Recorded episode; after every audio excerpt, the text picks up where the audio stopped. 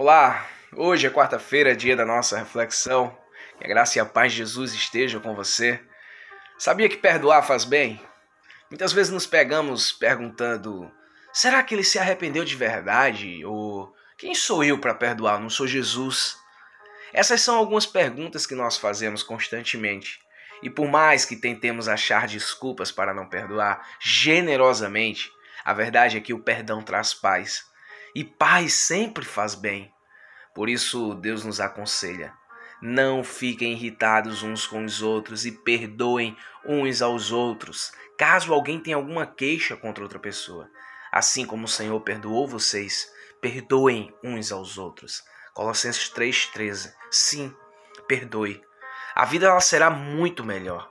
Lucas 17, versículo 3 e 4, Jesus disse: Tenham cuidado se o seu irmão pecar, repreenda-o.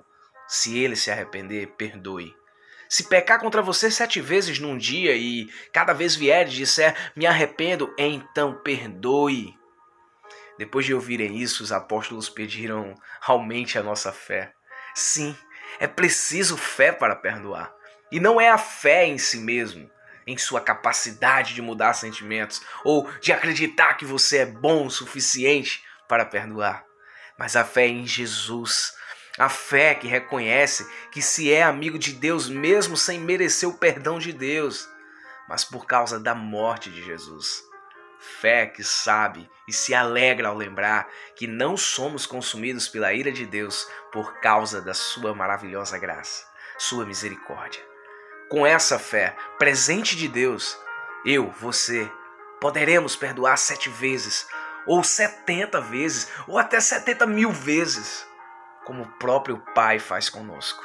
É aquele perdão ilimitado, da graça e da misericórdia que se renova a cada manhã. Vamos orar?